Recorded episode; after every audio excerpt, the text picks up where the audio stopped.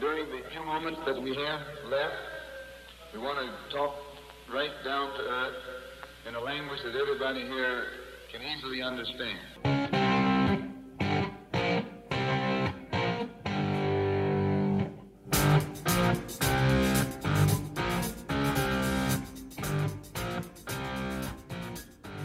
¿Qué tal? Bienvenidos a este vigésimo tercer episodio de la tercera temporada de Fútbol Vertical, en donde hablaremos de la clasificación de Nigeria a las semifinales de la Copa Africana de Naciones, del triunfo del Inter ante la Juve de la fecha número 23 de la Premier League pero por supuesto de la actividad en España, porque este domingo en el remozado Santiago Bernabéu vivimos el Real Madrid 1, Atlético de Madrid 1. Brain Díaz al minuto 20 para los de Carleto Ancelotti y Marco Llorente al 90 más 3. Sí, en el añadido al conjunto colchonero terminó rescatando el punto para el cuadro, para el conjunto de Diego Pablo Simeone. Pero antes de pasar a otro partido, a otro análisis, aquí tenemos que sacar la pizarra, tenemos que sacar la lupa, el papel y el lápiz para sacar los puntos a destacar de este partido. Y primero que nada tenemos que mencionar que el partido comenzó con muchas habilitaciones de jugadores fuera de posición. Y el ejemplo más claro de ello es que tuvimos la inclusión en la defensa central de Dani Carvajal a un costado de Nacho. Sí, de ese tamaño es la cantidad o son la cantidad de lesiones que tiene el Real Madrid en esa zona del terreno de juego. Solamente para mencionar tres nombres importantes, Antonio Rudiger, recientemente lesionado a media semana en el partido ante el Getafe. Posteriormente también podemos mencionar a David Alaba y quizá ya no lo recuerdes, pero había un tal Eder Militao que se estaba convirtiendo en uno de los mejores defensas a nivel mundial en ese centro de la saga del conjunto merengue. Pero es que no solamente es el caso de Dani Carvajal como defensa central, sino que había jugadores que normalmente pueden ubicarse en otras zonas del terreno de juego y ya no me refiero a Lucas Vázquez o del otro lado a Axel Bixel, que son futbolistas que durante tramos importantes de su, de su carrera los llegamos a ver en otros roles muy específicos, medio centro para el belga, como extremo al español, pero habrá quien me diga, bueno, esos ya son cambios un tanto más recurrentes y mucho más cocinados, en especial el caso de Lucas Vázquez, pero también volteando a ver al equipo colchonero, ya viendo toda la fotografía completa, vemos a jugadores como Rodrigo Riquelme, que a mí me gusta como 5 a mí me gusta, como contención, como doble escudo ahí en el centro del medio campo, habilitado por el costado de la izquierda. Repito, sé que habrá quien me diga, bueno, estos ejemplos ya los hemos visto. Rodrigo como 9 ya lo hemos visto, ya no es un experimento nuevo este tipo de habilitaciones. Sin embargo, llama poderosamente la atención la cantidad de habilitaciones, la cantidad de recursos a donde tuvieron que apuntar ambos técnicos. Repito, mucho más evidente lo de Carleto Ancelotti, pero tampoco podemos dejar de lado lo que tuvo que hacer Diego Pablo Simeone. Y además de todo ello, de último minuto, Vinicius no salió como titular pese a estar considerado para hacerlo. Previo a este duelo estaba tomando apuntes, estaba eh, formando el once de los dos conjuntos. En ese momento estaba Vinicius Jr. como futbolista dentro de la cancha y cuando comenzó el partido me topé con el ingreso de Brahim Díaz en esa posición de futbolista más adelantado a un costado de Rodrigo Góez. Pero cosas que tiene el fútbol, ¿quién diría que la inclusión de Brahim Díaz conllevaría la posibilidad de que éste rompiera la paridad inicial y de no ser por Marcos Llorente y su anotación en el añadido de la segunda mitad, se habría convertido o se habría convertido, para hablar de una manera mucho más correcta, en el héroe merengue. Cosas, cosas que tiene el fútbol, que un futbolista que no estaba abocado a ser titular, entre, anote y estuvo a nada, repito, absolutamente a nada de convertirse en la figura absoluta del encuentro. Pero ya con el partido arrancado nos percatamos de que el Real Madrid comenzó el encuentro sin una referencia ofensiva en carriles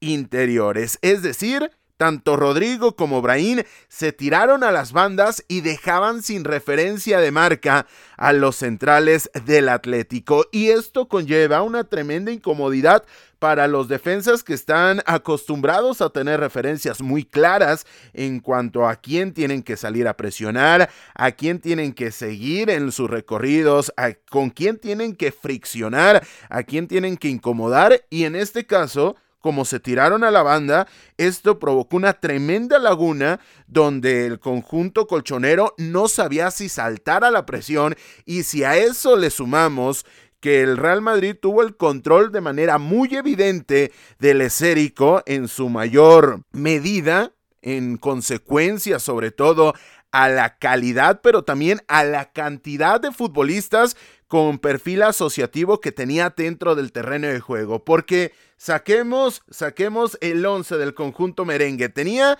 a Eduardo Camavinga, tenía a Tony Cross, y ya con Tony Cross ya es suficiente calidad asociativa. Pero además tenía a Federico Valverde, a Jude Bellingham, a Rodrigo tirado a la banda y a Brahim Díaz también en este rol. Y si por ahí sumamos el caso de Dani Carvajal, que está acostumbrado a jugar con el esérico mucho más o de manera mucho más recurrente que un perfil natural de un defensa central, provocaba que el dominio del control del balón era prácticamente absoluto por parte del conjunto del Real Madrid. Del otro lado, el Atlético asumía un rol reactivo, sin embargo, aquí teniendo en cuenta que jugaba con jugadores por la banda como Saúl Níguez y como Rodrigo Riquelme, tampoco es que tenía mucha capacidad de salir en conducción de manera muy vertical y así sacarse cuando menos la presión del equipo local. Ya no hablemos de generar peligro, ya no hablemos de un perfil que sea capaz de correr con el esérico 50, 60 metros y terminar algún tipo de jugada, ya sea con algún pase, algún compañero, algún centro o de manera autosuficiente, sino que no había quien, no había perfiles para sacar el esérico y quitarse, aunque fuese un momento, la presión del equipo madrilista. Pero esto se había convertido en los primeros instantes en algo evidente, pero de momento algo estéril, hasta que al minuto 20 llegó el 1 por 0 en una acción que llama poderosamente la atención que el equipo de Diego Pablo Simeone haya tenido hasta tres oportunidades de despejar el balón dentro de su área. No estamos hablando de que en los linderos del área había mucho espacio, llega alguien por sorpresa, no.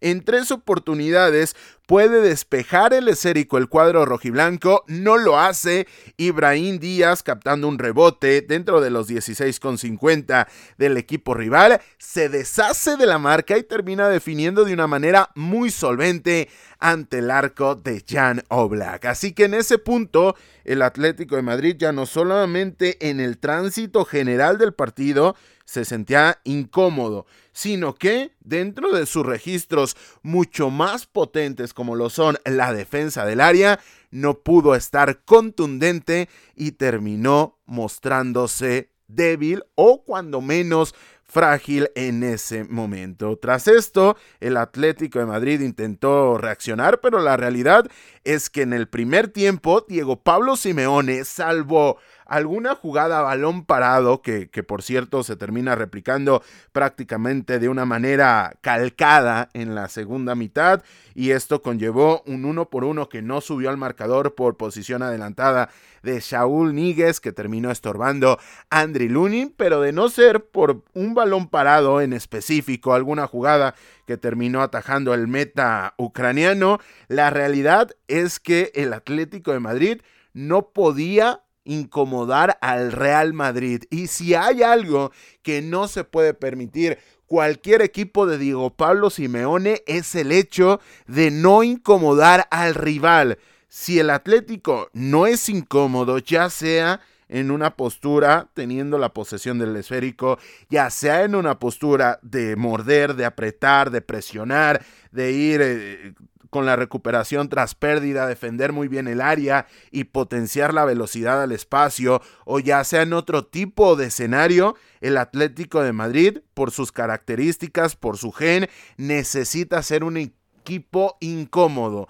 Y en el primer tiempo, salvo lapsos muy específicos, la realidad que el equipo de Diego Pablo Simeone no lo fue y eso significó un tremendo defecto dentro del esquema del Cholo Simeone. Ya para el complemento, la realidad es que poco se jugó, el ritmo estuvo muy entrecortado, muchas faltas, muchas interrupciones al juego, el caso de que se pedía un penal a favor del Real Madrid, el caso de que se reclamaba la posición adelantada de Saúl Níguez en esa posibilidad del remate de cabeza que Stefan Savic mandó a guardar en los primeros instantes, pero lo dicho, un penal que terminó por ser invalidado.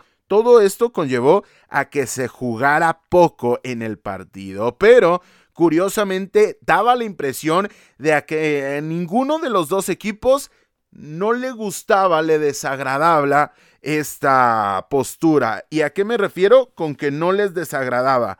Número uno, el Atlético sabía que estaba a diferencia de un gol y eso le terminó dando frutos y que en alguna jugada a balón parado, en una descolgada o en una jugada esporádica podía empatar el partido y comenzar a soñar con la remontada. Pero es que también el Real Madrid, que fue quien tuvo más el esérico, también sabía que en alguna jugada en específico, alguna asociación, algún chispazo de Jude Bellingham, algún disparo de media larga distancia o inclusive también a balón parado como lo hizo la semana anterior ante la Unión Deportiva Las Palmas, lo podía definir. Así que vimos un segundo tiempo con muy poco ritmo, pero en el que quizá ninguno de los dos se sentía del todo incómodo. Y cuando llegamos al tramo final y más se demostraba algún tipo de dominio por parte del Real Madrid, llegó el uno por uno de Marcos Llorente, que fue número uno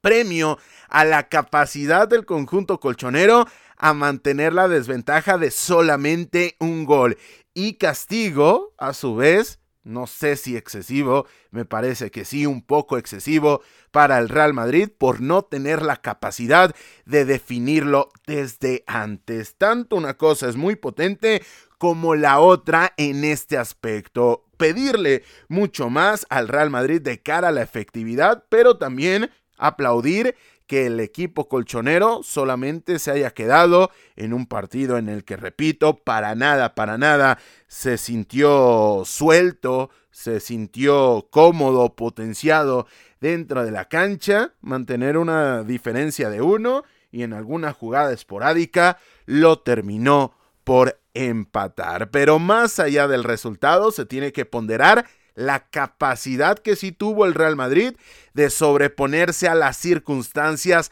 adversas en el tema de las lesiones, porque ya no solamente en este partido, ya no solamente son las más recientes, lo de Vinicius, lo de Rudiger, sino también las que ha venido acarreando a lo largo de la campaña. Ya mencionaba algunas, pero también está el caso de Courtois, también está el caso de las ausencias como Karim Benzema. Y este Real Madrid que está contra las cuerdas en el aspecto de la plantilla porque ni por asomo es la mejor de su historia, la más bollante y la más potente, está sabiendo encontrar recursos. Pero insisto, recursos, porque habrá quien diga que en la marca de Marcos Llorente o en esa jugada estuvo poco contundente, una saga improvisada. Finalmente, este juego se trata de detalles y un detalle le terminó por arruinar la fiesta al conjunto merengue. Pero no por ello, yo quiero dejar de mencionar el aspecto de que estás en un escenario donde lo más probable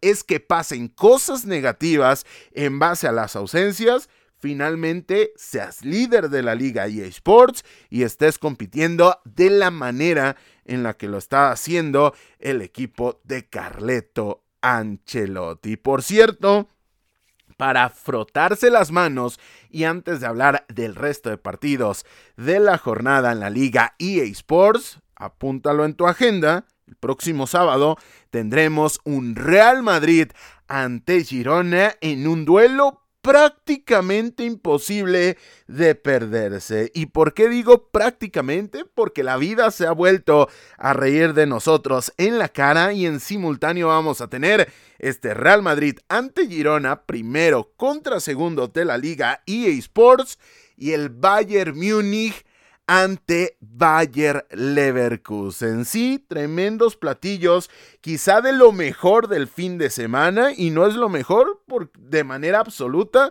porque vamos a tener final de Copa Asiática y de Copa Africana. Y habrá quien diga que, que estos platillos no son lo suficientemente contundentes o llamativos o antojables o que sean platillos de la más alta cocina, pero para un servidor sí lo son. Así que tendremos estos cuatro duelos estelares, ya hablaremos de ello en el que viene para el fin de semana, pero lo dicho, Real Madrid contra Girona, vaya, vaya platillo de lo mejor que nos puede ofrecer el fútbol a nivel internacional en estos momentos, aunque el único asterisco, el único punto negativo que será en simultáneo del Bayer Leverkusen ante Bayern Múnich.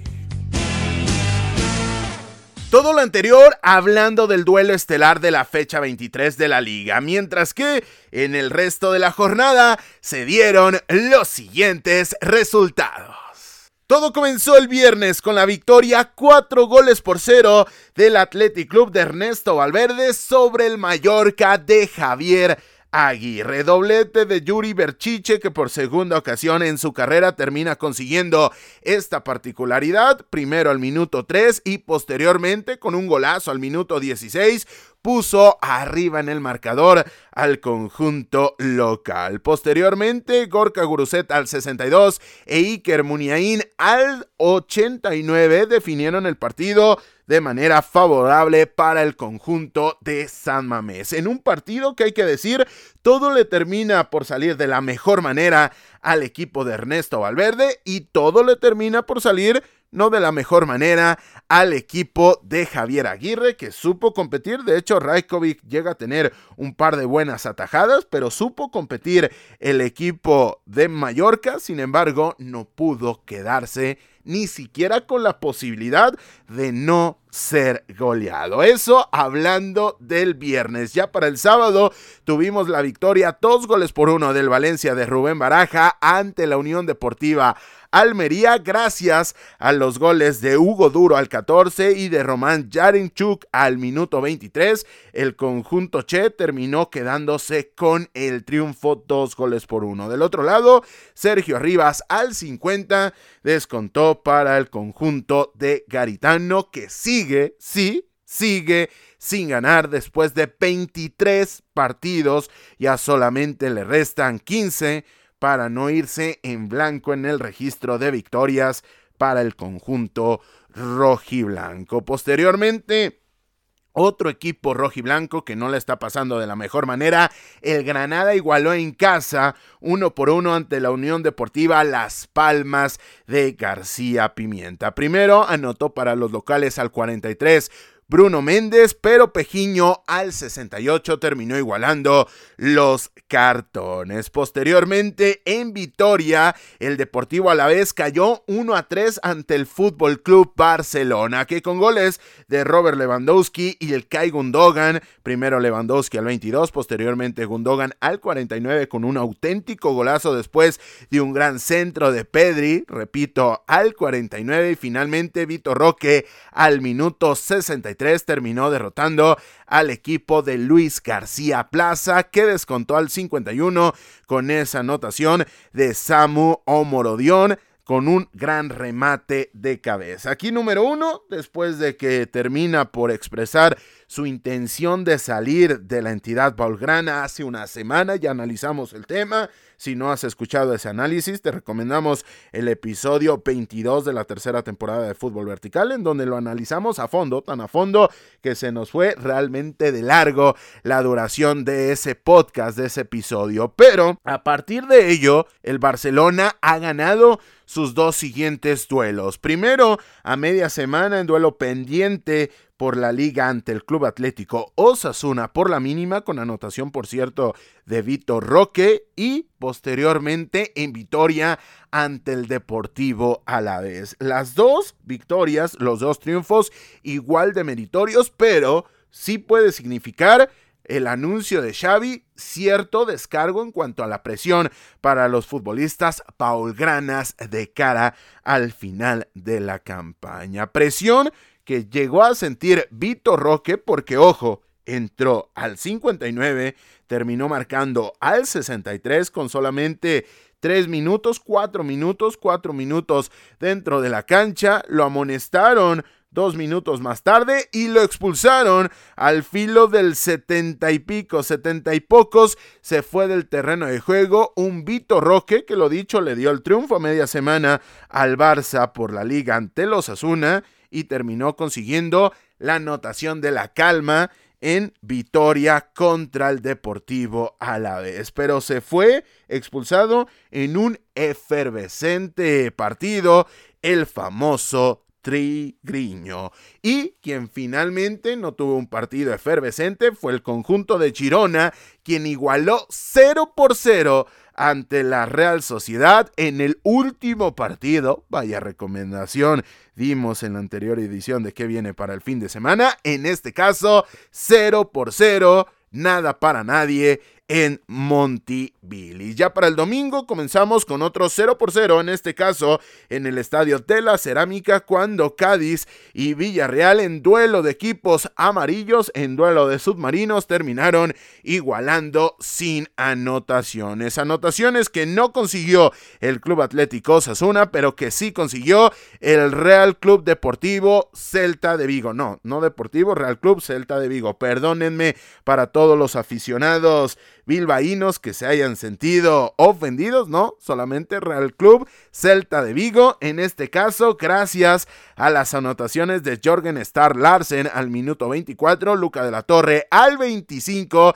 y Anastasio Dovicas al minuto 90 dictaron sentencia definitiva a favor del conjunto de Rafa Benítez. Y finalizamos la actividad del fin de semana con el empate a uno entre el Real Betis Balompié y el Getafe. El equipo de Manuel Pellegrini y el de José Bordalás no se supieron sacar ventajas. Primero se había puesto arriba en el marcador el equipo azulón con anotación de Mason Greenwood al minuto 8 vía penal y finalmente al 35 también vía penal Isco puso el 1 por 1 definitivo en este partido en el Benito Villamarín.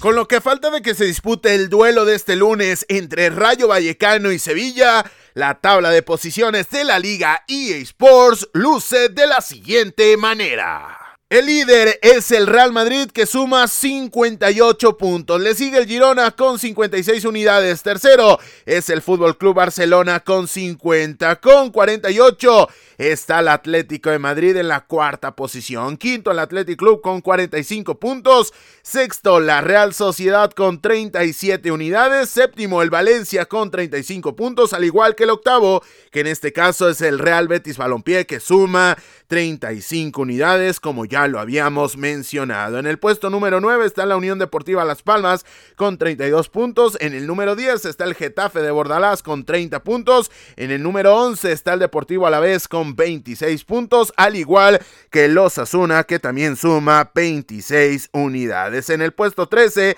con 24 puntos está el Rayo Vallecano, al igual que el Villarreal que también suma 24 puntos y en este caso es el lugar número 14 de la clasificación. Más abajo viene el Real Club Deportivo Mallorca con 20 unidades, el Celta de Vigo también con 20 puntos, lugar 15 y 16 respectivamente, el Sevilla que marca la salvación con 17 puntos y en la zona roja está el Cádiz con 17 puntos y por diferencia de goles está abajo en la clasificación al no haber enfrentado en la segunda vuelta al Sevilla el Granada que luce en la posición número 19 con 12 puntos y el Almería que está en el fondo con solamente 6 unidades después de 23 partidos. Así que Cádiz, Granada y Almería en estos momentos serían equipos de la liga Hypermotion.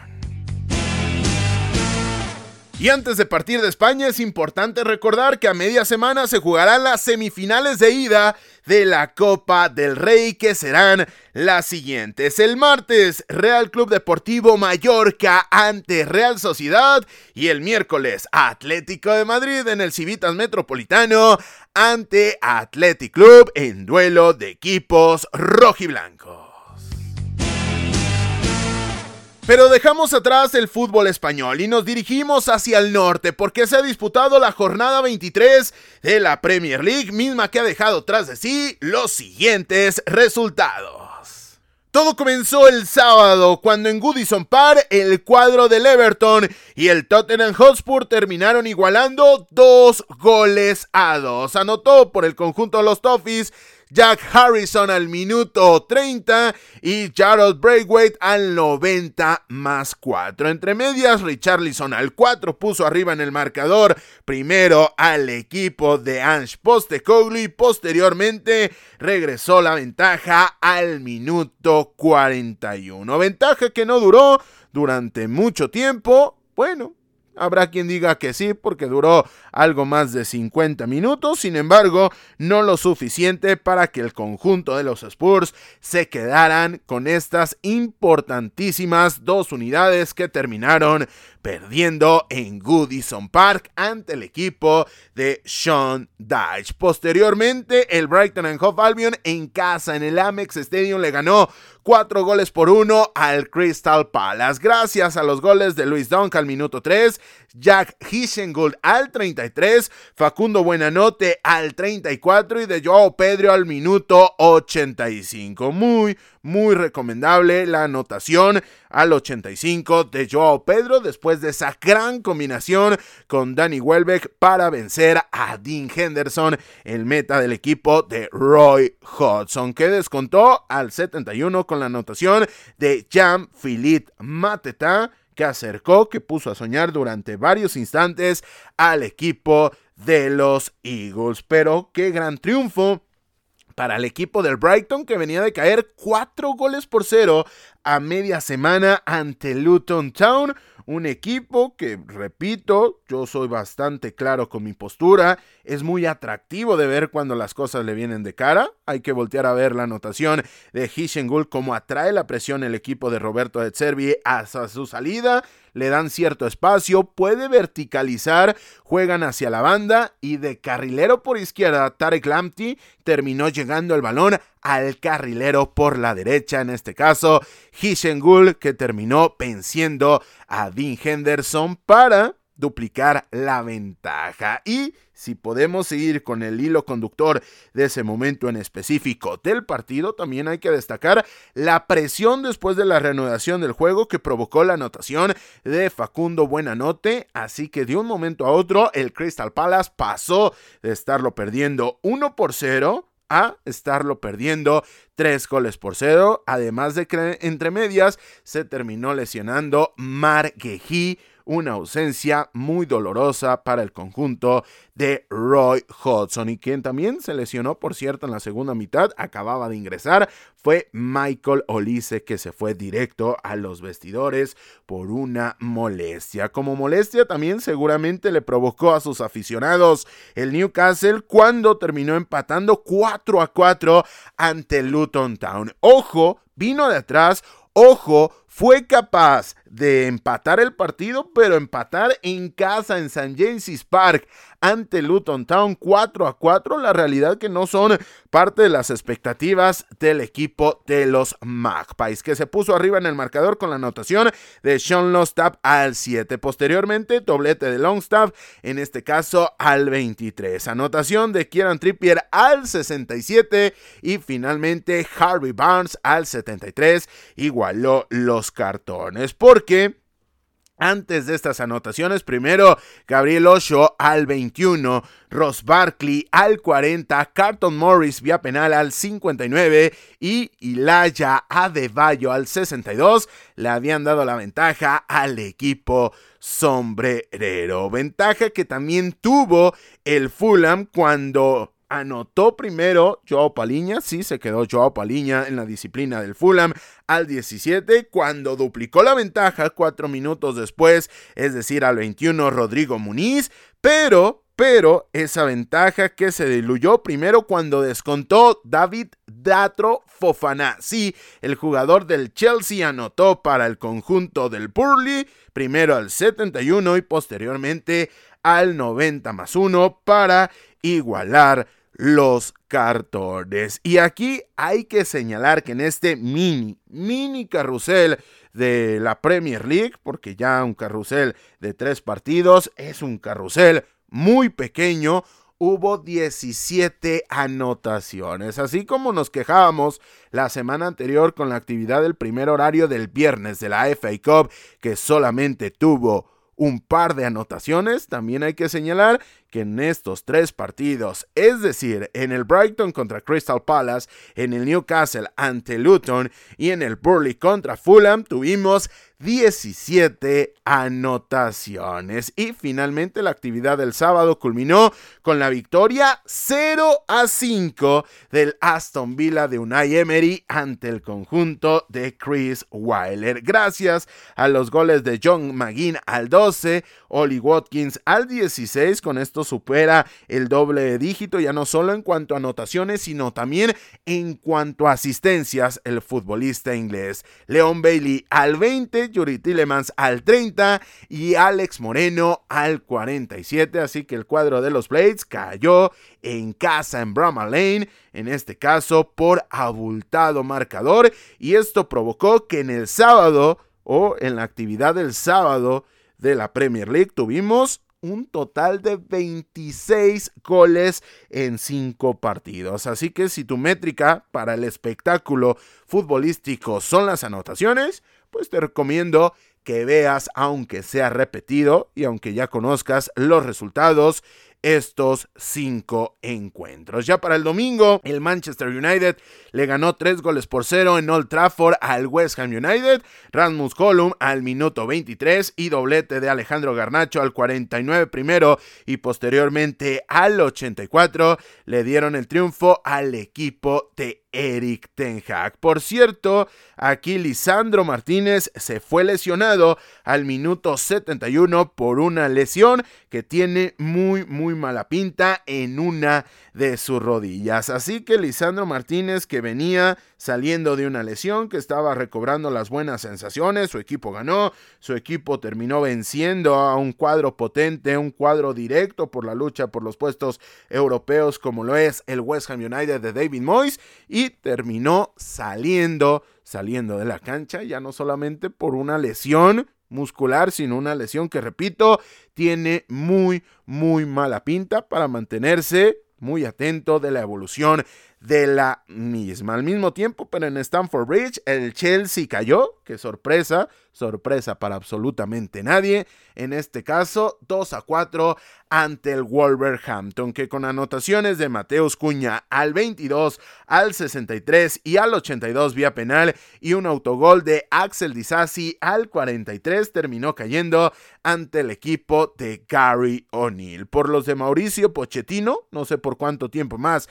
vamos a decir esta expresión, Cole Palmer al 19 y Thiago Silva al 86 descontaron a la desventaja para el conjunto de los Blues. Y finalmente en este horario tuvimos el Bournemouth 1, Nottingham Forest 1. Anotó Justin Kluber al minuto 5 para los Andoni Iraola, pero empató al 45 Callum Hudson O'Doy para igualar los cartones y dividir puntos.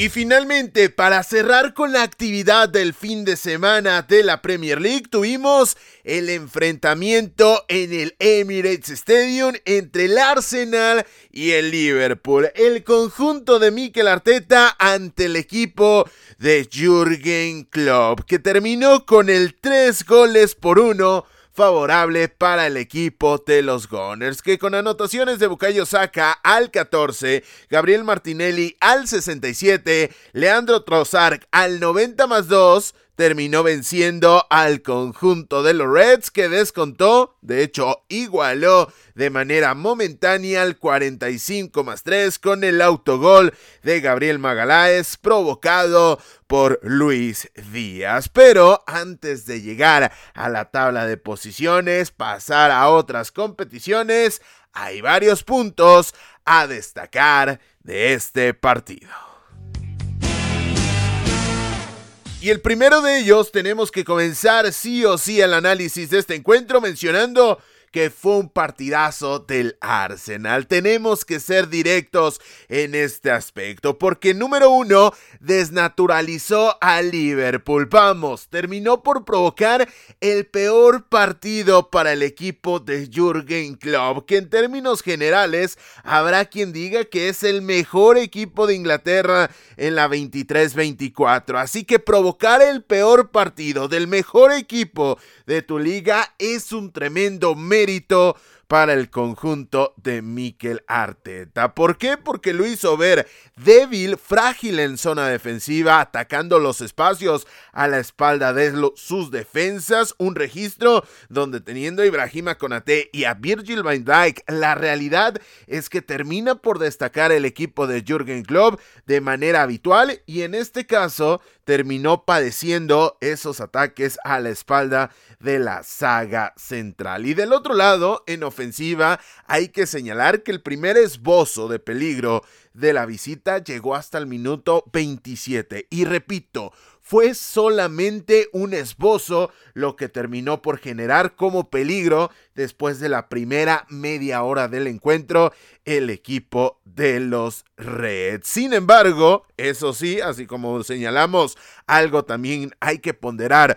Otro aspecto en este caso, que no sé de dónde, pero finalmente se sacó de la chistera la acción en la cual provoca el uno por uno Luis Díaz en un tramo final del partido donde daba la sensación de que ya estaban eh, bajo la mesa las cartas, ya prácticamente solamente era una cuestión protocolaria que terminara el primer lapso, fue ahí cuando se provocó el uno por uno que nos dejaba con la mueca de sorpresa, porque en un escenario donde el Arsenal había sido muy superior, el Liverpool había sido capaz en 45 minutos bastante, bastante limitados en cuanto a su accionar, ya no hablemos de su potencial, sino simplemente su accionar en esos 45 minutos, fue capaz de provocar un uno por uno al descanso. Ya para la segunda mitad, cuando el Liverpool comenzaba a crecer de poco, poco a poco, la realidad es que no había experimentado una gran mejoría, pero cuando menos ya no padecía, ya no le dolía el encuentro al equipo visitante. Vino el error entre Virgil van Dijk y Alison Becker. Sí, Alison Becker se terminó equivocando y eso ya sería una sorpresa, no sé si grande, no sé si inmensa, pero una sorpresa finalmente. Pero también se equivoca Virgil van Dijk, que en este caso me parece que sí rozaría en el tema de una gran sorpresa. Pero si sumamos un aspecto con el otro, es una tremendísima sorpresa que en la misma acción hayan fallado uno de los mejores centrales del mundo hablando del neerlandés y uno de los mejores porteros del mundo como lo es el brasileño. Y en ese punto era difícil de explicar el aspecto de que el Arsenal había sido muy superior los primeros 45 minutos y no había sido capaz de traducir eso en una ventaja al descanso, pero también era complejo de explicar el hecho de que cuando era mejor el Liverpool ya lo perdía de nueva cuenta. Ya en el tramo final, después de, de, estas idas y venidas, de estas sensaciones de que Liverpool no podía arrancar, lo intentó pero no podía arrancar, llegó el 3 a 1 con el que se finalizó el resultado. Y en resumen, hay que señalar que vimos un fabuloso encuentro de los de Mikel Arteta, porque no solamente lo que hicieron fue destacado, sino lo que provocaron que no hiciera su rival, me parece que es el principal baluarte de este encuentro del equipo de los Gunners. Sí, el tremendo mérito de haberlo hecho, de haberlo conseguido, de haber desnaturalizado a Liverpool y haberlo llevado a un escenario de incomodidad constante en diferentes registros, solamente rivaliza por lo valioso o contra lo valioso que se convierte este triunfo, estas unidades en un duelo directo. Ya estaremos hablando de la tabla de posiciones, pero el mérito es tan grande como también valioso es el hecho de haberlo conseguido porque suma un granito de arena o quizá una buena porción de arena al sueño de luchar por la Premier League de estos Gunners de este Arsenal de Mikel Arteta. Con lo que a falta de que se dispute el Brentford ante Manchester City, curiosamente los dos duelos pendientes que tiene el conjunto de Pep Guardiola en el momento de grabación de este episodio es contra el conjunto del Brentford y viceversa. Este, este es el panorama de la tabla de posiciones. Repito, antes de que se dispute el Brentford contra Manchester City de este lunes.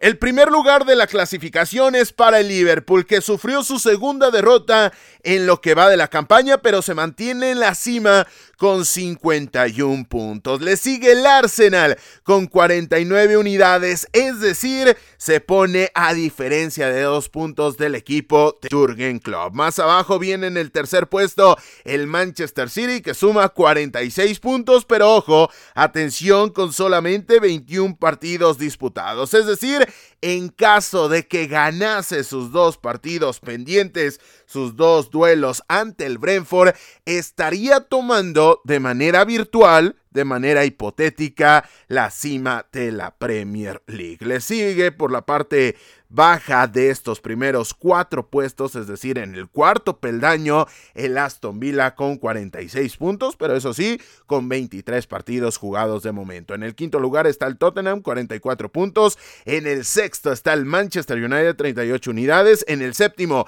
el West Ham United perdió el duelo directo y se termina quedando en la séptima posición el equipo de David Moyes, suma 36 puntos. Con 35 está el Brighton en Hove Albion, que es octavo de la clasificación noveno el Newcastle United, 33 puntos. Décimo, el Wolverhampton, que con su triunfo en Stamford Bridge termina superando al Chelsea. Suma 32 puntos el equipo de Gary O'Neill. En el puesto número 11 está el Chelsea, 31 puntos. En el número 12 está el Bournemouth, 27 unidades. En el 13 está el Fulham, 26 puntos. En el número 14 está el Crystal Palace, que se queda con 24 puntos en el lugar 14 de la clasificación. En el 15 viene el Brentford, 22 unidades. En el 16 el Nottingham Forest, 21 puntos. En el 17 el Luton Town touchdown, 20 unidades. Así de importante es la unidad que sumó en casa de los Magpies. ¿Por qué?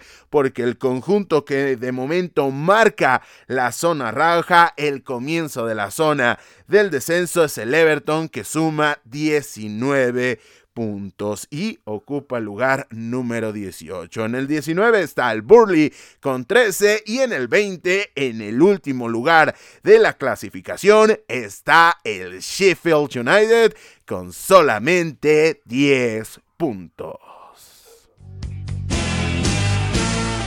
Por cierto, y antes de irnos de Inglaterra es importante apuntar que a media semana se disputarán los duelos de replay de la cuarta ronda de la FA Cup, que serán los siguientes. El martes el Southampton jugará en casa ante el Watford, el Coventry jugará en campo propio ante el Sheffield Wednesday, el Plymouth Argyle jugará ante el Leeds United. Y ya para el miércoles el Nottingham Forest jugará ante el Bristol City. Y el Aston Villa hará lo propio en Villa Park ante el Chelsea, repito, de momento de Mauricio Pochettino. Nos vamos de Europa por un momento para hablar de los torneos continentales que se están desarrollando en estos momentos. Y comenzamos dicho repaso internacional en África porque se han disputado los cuartos de final de la Copa Africana de Naciones. Y los resultados de esta ronda han sido los siguientes.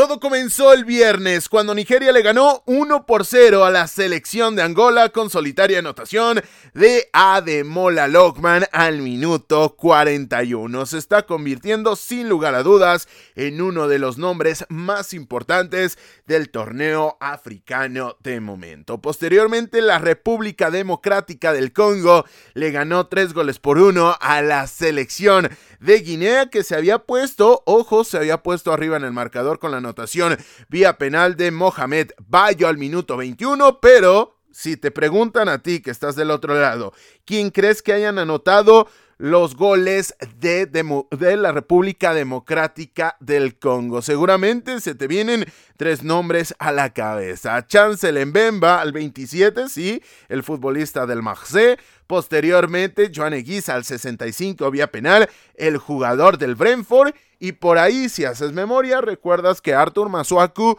jugó hace algunos años, hace algunas temporadas, en el West Ham United. Sí, el futbolista del Besiktas al 82 terminó consiguiendo el 3 goles por 1 definitivo, con el cual los Leopardos se meten a la siguiente ronda. Ya para el sábado, Mali terminó cayendo 1 a 2 ante la anfitriona Costa de Marfil con anotaciones de Simon Adingra al 90 y de Omar Diakate al 120 más 2. Es decir, en el ultimísimo tramo, tanto del tiempo regular como de los tiempos extra, la selección de los elefantes dejó en el camino al combinado de Mali, que con la anotación de Nené Dorgueles al minuto 71 se había puesto en ventaja a 19 del final. Y Hablando de final, el último partido de esta ronda de los mejores 8 fue el Cabo Verde 0, Sudáfrica 0, sin anotaciones en 90, sin anotaciones en los 120 y en los penales estuvimos a nada, absolutamente a nada de que tampoco hubiera goles. ¿Y a qué me refiero? El resultado final fue de 1 a 2 favorable para el conjunto de los Bafana Bafana, con lo cual la República Sudafricana se mete a las semifinales. Esto ya per se, esto ya solamente significaría una tremenda sorpresa, pero llega a tener una connotación mayor cuando volteas a ver que Rowan Williams, su cancerbero, no atajó uno, no atajó dos, no atajó tres, sino atajó cuatro penales de cinco y así de esta manera le da la clasificación a los Bafana Bafana, que en cinco cobros solamente tuvo que anotar dos para meterse a la siguiente ronda.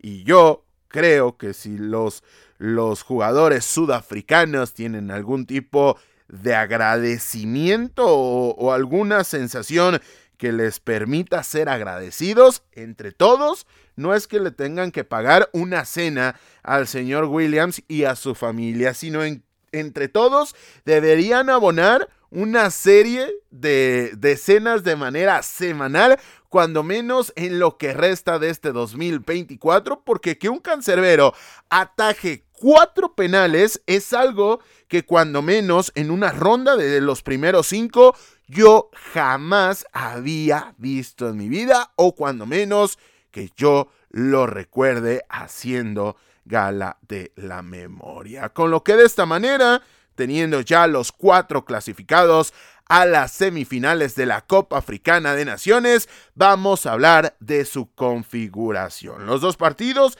por cierto, se van a llevar a cabo el miércoles. Nigeria ante Sudáfrica, parte como muy favorita la selección de las Super Águilas. Y del otro lado del bracket, del otro lado del cuadro, Costa de Marfil juega ante la República Democrática del Congo. Repito, miércoles Nigeria ante Sudáfrica y Costa de Marfil ante la República Democrática del Congo. Eso con respecto a África, pero en Qatar, en la Copa Asiática, los resultados de la ronda de los mejores ocho han sido los siguientes. El viernes, Tayikistán, una de las sorpresas más agradables de este torneo, terminó cayendo 0 a 1 ante Jordania, cuando Badal Hanonov terminó marcándose en propia al 66, así que la selección tayika no pudo responder y se terminó esta bonita historia, este cuento de hadas de la selección que reitero estaba debutando en esta Copa Asiática. Posteriormente, los Socceroos terminaron cayendo 1 a 2 ante la selección de Corea del Sur. Y esto pese a que se había visto abajo en el marcador la selección de los Tigres Orientales cuando Craig Green al minuto 42 había puesto arriba en el electrónico a los Socceroos. Pero desafortunadamente para los del hemisferio sur, Wang Hichan al 90 más 6 vía penal igualó los cartones y en el tiempo extra en el primero de ellos, Son Hyun-min, Hyun-min Son al 104 terminó por definir los cartones y dándole la clasificación a la selección de la República de Surcorea. Ya para el sábado, Irán le ganó dos goles por uno a Japón, así que, señoras y señores, la máxima favorita del torneo en Asia, por mucho la máxima favorita, se ha quedado en el camino y si ya estaba siendo bastante cuestionado Moriyasu, ya con esta eliminación. No sé qué vaya a pasar con el proyecto Nippon. Y ojo, ojo, porque lo ganaba con la anotación de Hidemasa Morita al minuto 28. Pero le dieron la vuelta y le dieron la vuelta sin Meditaremi que en la ronda anterior había sufrido una expulsión, con lo cual el mejor futbolista de Irán, o cuando menos el más reconocible en esta campaña, no participó y aún así los persas se quedaron con la clasificación. Gracias a la anotación de Mohammad Mojevi al 55 y el gol en el añadido al 90 más 6 de Alireza Jahanbash. Así que Irán se mete a la siguiente ronda. Posteriormente, también el sábado, Qatar igualó a uno con Uzbekistán gracias al gol en propia de Ukir Yusupov al 27, con el cual el conjunto catarí, la anfitriona, se puso arriba en el marcador, pero Odiljon Hamrodobekov al 59 terminó emparejando los cartones. Y ya en los penales, con una Uzbekistán tremendamente nerviosa, la selección catarí le terminó por significar la eliminación a los uzbecos al derrotarlos tres goles a dos. Así que en consecuencia, las semifinales de esta Copa Asiática han quedado definidas de la siguiente manera. El martes jugará Jordania ante Corea del Sur y el miércoles Irán hará lo propio ante la selección de Qatar. Curiosamente, dijimos que era muy poco probable en la previa que alguna selección de Medio Oriente pudiese competir con el poderío de las dos gigantes de Oriente, es decir, Corea del Sur y Japón, y en esta ronda de las mejores cuatro hay tres selecciones de Medio Oriente y solamente sobrevive la selección de Corea del Sur. Hacemos nuestra última parada antes de llegar a las noticias breves de la semana, porque hay que hablar de lo que se ha terminado por confirmar con respecto a la Copa Mundial de Fútbol de 2026, porque se ha hecho oficial la fecha de inicio que será el próximo 11 de junio del 2026. Pero también se ha hecho oficial la fecha de la final que será el 19 de julio de 2026. Pero a su vez ya quedó designada la sede de la inauguración. Será el Estadio Azteca que por tercera ocasión en su historia albergará una Copa del Mundo, convirtiéndose de esta manera en el primer estadio a nivel mundial que consigue este tremendo hito y la gran final será en el MetLife Stadium de New Jersey, casa de los Jets de New Jersey y los gigantes de Nueva York de la NFL. Otro apunte a tener en cuenta es que ha quedado confirmada la distribución de partidos. 10 para Canadá, 10 para México, 4 de ellos en Guadalajara, 3 en Monterrey, 3 en la Ciudad de México y el resto de partidos, es decir, 84 se llevarán a cabo en territorio estadounidense. Así como también ha quedado confirmado el sistema de competencia que serán 12 grupos de 4 selecciones, lo que conllevará que van a clasificar no solo el primero, no solo el segundo, sino algunos mejores terceros lugares de cada uno de los grupos. Así que a grandes rasgos, esto fue todo el alboroto que se provocó de cara a los anuncios de esta Copa del Mundo, Estados Unidos, Canadá y México, 10%, 10% y 80% de manera de manera repartida con clara, clara, clara tendencia a beneficiar a Estados Unidos bajo esa premisa de 2000 26. Habiendo hablado de la Copa del Mundo 2026, Copa Africana de Naciones, Copa Asiática, Premier League y la Liga, por fin ha llegado el momento de las noticias breves de la semana.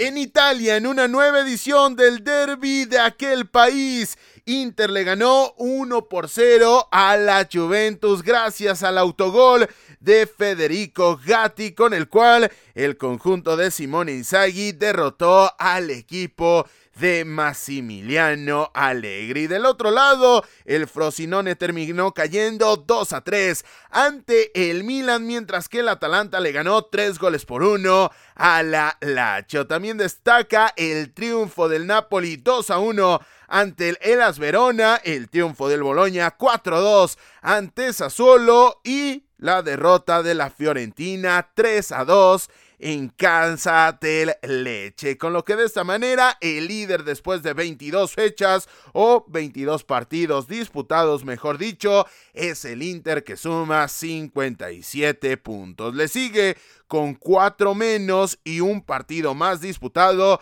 la Juventus con 53 unidades. Más abajo viene el Milan, 49 puntos. En el cuarto lugar está la Atalanta, que suma 39 unidades. En el quinto puesto está el Boloña de Thiago Mota, que por fin volvió a ganar suma 36 puntos. En el sexto puesto está la Roma que mañana va a tener actividad, es decir, el lunes va a tener partido ante el conjunto del Cagliari. El séptimo de la tabla es el Napoli 35 puntos. La Fiorentina suma 34 unidades, es octavo. Y la Lazio de Mauricio Sarri suma también 34 puntos y en este caso se queda con el puesto número 9.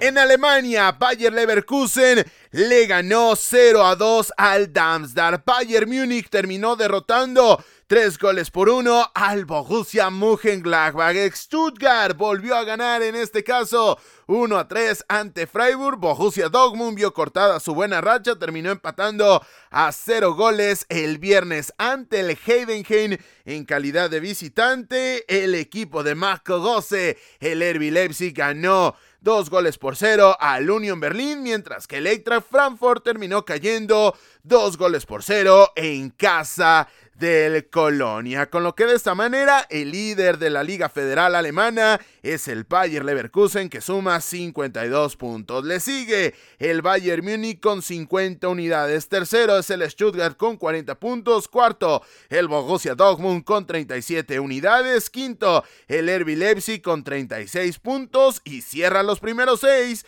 el Eintracht Frankfurt con 31 puntos. En Francia, el Paris Saint-Germain derrotó 1 a 2 al Strasbourg. Niza terminó igualando a 0 goles ante el Brest, con lo que de esta manera el cuarto de la clasificación, el Lille le ganó 4 goles por 0 al Clermont Foot y poco a poco se acerca a los primeros puestos de la clasificación. El Mónaco terminó igualando a 1 ante Le Havre y el conjunto de Lens le ganó 0 a 1 al Nantes. Por cierto, en duelo entre equipos que están en una zona mucho menos presumible, el Marsella terminó cayendo 0 a 1 ante el Olympique Lyonnais. Con lo que de esta manera el líder es el PSG que suma 47 puntos. Le sigue el Niza con 39 unidades, el Brest suma 36 puntos, el cuarto clasificado es el Lille con 35 puntos, al igual que el Mónaco que es el quinto de la tabla. Cierra los primeros seis puestos de la clasificación el Lens con 32 puntos. En Portugal, el líder Benfica terminó derrotando al conjunto del Gil Vicente tres goles por cero y es líder porque el Sporting Club dejó pendiente su partido por algunos problemas de seguridad ante el Famalicao. Por su parte, el conjunto del Porto terminó igualando a cero goles ante Río Ave y el Braga ganó 1 por 0 al Moreirense. Con lo que de esta manera el líder Benfica suma 51 puntos con un partido más disputado que el segundo Sporting Club de Portugal que se queda con 49 unidades. Tercero de la tabla es el Porto con 45 puntos y el Braga cierra los primeros cuatro en Portugal al sumar 40 unidades. Con esto llegamos al final de este vigésimo tercer episodio de la tercera temporada de Fútbol Vertical. Recuerda, suscríbete donde quiera que nos escuches para que te enteres de cuando esté disponible un nuevo episodio. Porque esta temporada, ya lo estás viendo, está repleta de actividad. Y recuerda seguirnos en redes sociales para que te enteres de lo que viene en el proyecto, pero más importante, de la actualidad del fútbol internacional. Noticias, resultados fichajes, tablas de posiciones y mucho, pero mucho más en arroba vertical fútbol, ya sea en Twitter, ex como tú conozcas a esta red social o también en Instagram. Repito, arroba vertical fútbol, fútbol escrito en español y todo junto. Instagram, Twitter, ex, pásate por allá y síguenos. Sin más por el momento y en nombre de todos los que hacemos posible la realización de este podcast, yo soy Carlos Alberto Valdés que te recuerda que no olvides disfrutar del balón, porque el fútbol cada vez es más vertical.